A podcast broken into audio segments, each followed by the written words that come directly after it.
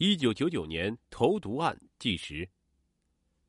一九九九年六月十三日，正是农忙时节，陵县辉王庄镇小光新村的村民们正顶着烈日在麦田里忙碌着。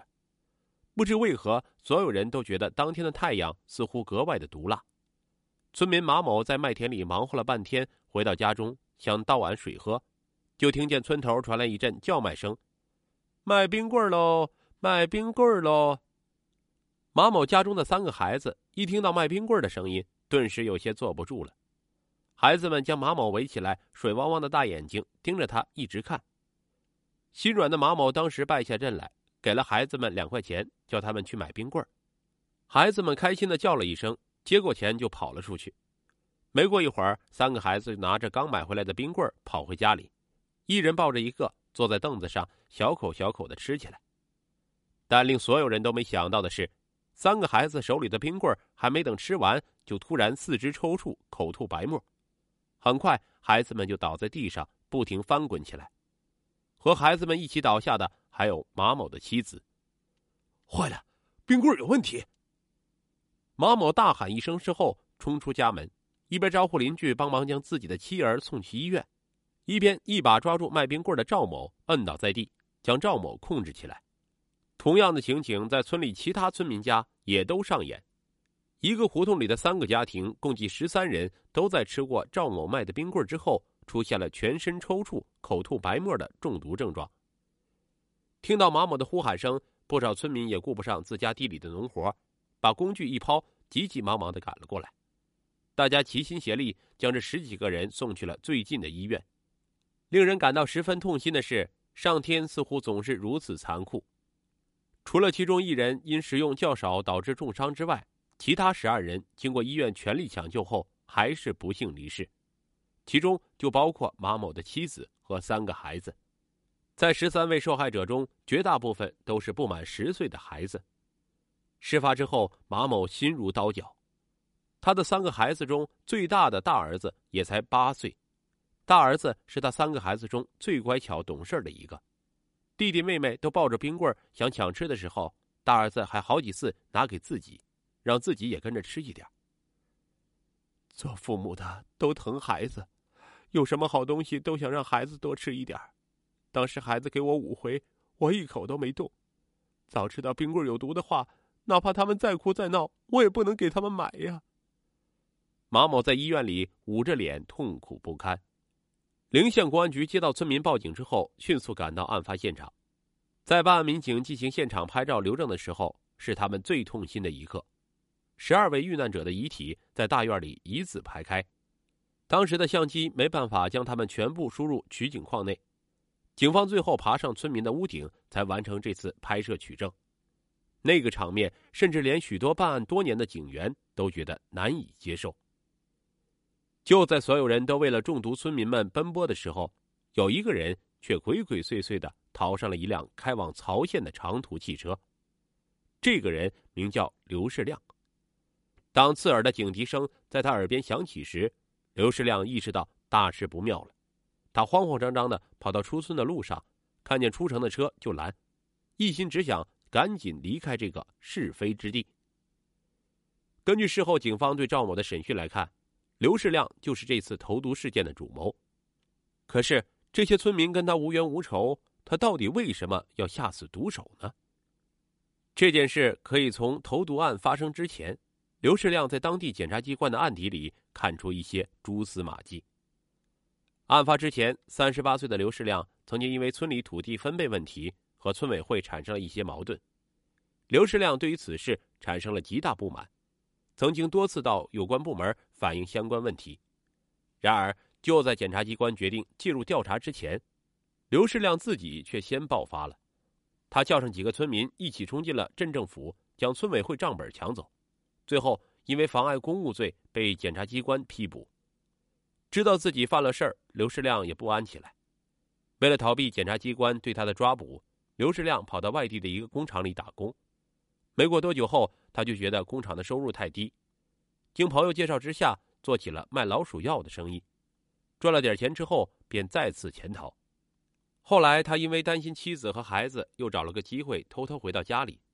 当时正是收麦子的时候，刘世亮因为还在被抓捕，根本不敢下地干活，因此落了妻子的埋怨。妻子两人拌嘴的次数越来越多，刘世亮也因此生出一股怨气。不过，他这股怨气全是冲着村委会去的。他觉得自己今天落到这个下场，全都怪村委会，以后一定要找机会报复他们。就这样，刘世亮一直在家里待到一九九九年六月十三日。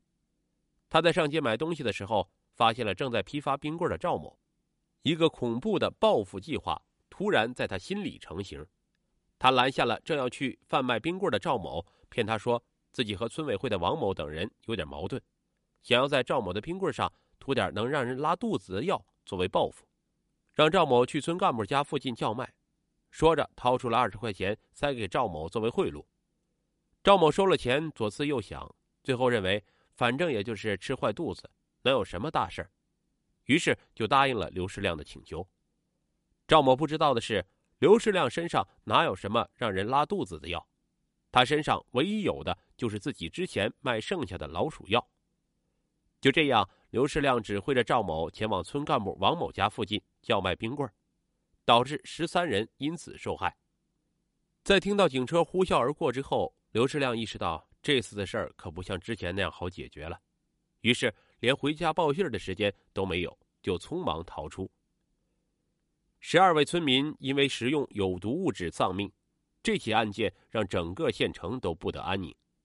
所有人都在痛斥投毒者，并希望警方能尽快破案，还所有人一个公道。办案民警身上的担子也在这种舆论声中越来越重。这起投毒案发生后，卖冰棍的赵某直接被公安机关控制，受到了法律的惩罚。然而，案件的主谋刘世亮却像人间蒸发了一样。不知所踪。尽管公安机关针对刘世亮的行踪展开过数次追捕行动，但一直都没有得到什么成效。一直悬而未决的案件，就像一块巨大的石头压在民警们的身上，让他们喘不过气。从一九九九年到二零一四年，公安机关一天都没有放弃过对刘世亮的追捕。皇天不负有心人，就在二零一二年的一月，这起已经过去十多年的案件终于有了突破。专案组民警在对投毒案信息在网上进行分析比对时，发现了一位内蒙古乌海市人吕某与十五年前逃走的刘世亮高度相似。在内蒙古警方的帮助下，经过多方排查之后，警方终于确定这个吕某就是洗白了身份的刘世亮。二零一四年一月二十六日，又一条消息传来，刘世亮疑似出现在河北平山县某村。经过陵县警方对这条消息进行调查后得知，刘世亮的妻子在河北某村里开了一家服装店，平时吃住生活都在服装店内。然而，警方蹲守了几天，却发现每天进进出出的只有刘世亮的妻子一人，并没有发现刘世亮的身影。好不容易才终于抓住了一丝破案的希望，警方说什么也不肯放弃，就这样一直在刘世亮妻子的服装店附近蹲守了三天。警方对周围所有交通要道进行了布控之后，有民警穿着便衣进入服装店打探消息。在确定服装店内的一名男子是刘世亮之后，陵县警方迅速突入服装店内将其抓获。至此，这起横跨十五年的特大投毒案终于画上了句号。在审讯过程中，刘世亮交代，这十五年来，为了逃避警方的追捕，他辗转于各个省市地区。最后，在内蒙古包头市洗白了身份，化名吕某，进入一处建筑工地打工。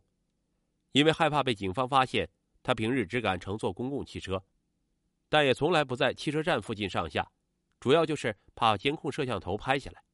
在工地打工的日子，他也是百般忍耐，哪怕工地拖欠工资，他也只能打掉了牙往肚子里咽。后来，他用吕某的身份和一位河北女子李某成婚。在李某的强烈要求下，和他一起去了一趟河北，结果因此落入法网。二零一四年一月三十一日，正是农历大年三十儿，警方将刘志亮押回了小关新村。无论是对所有遇害者家属来说，还是对所有关注此案的百姓来说，同时也是对民警自己来说，这都是他们收获的最好的一份新年礼物。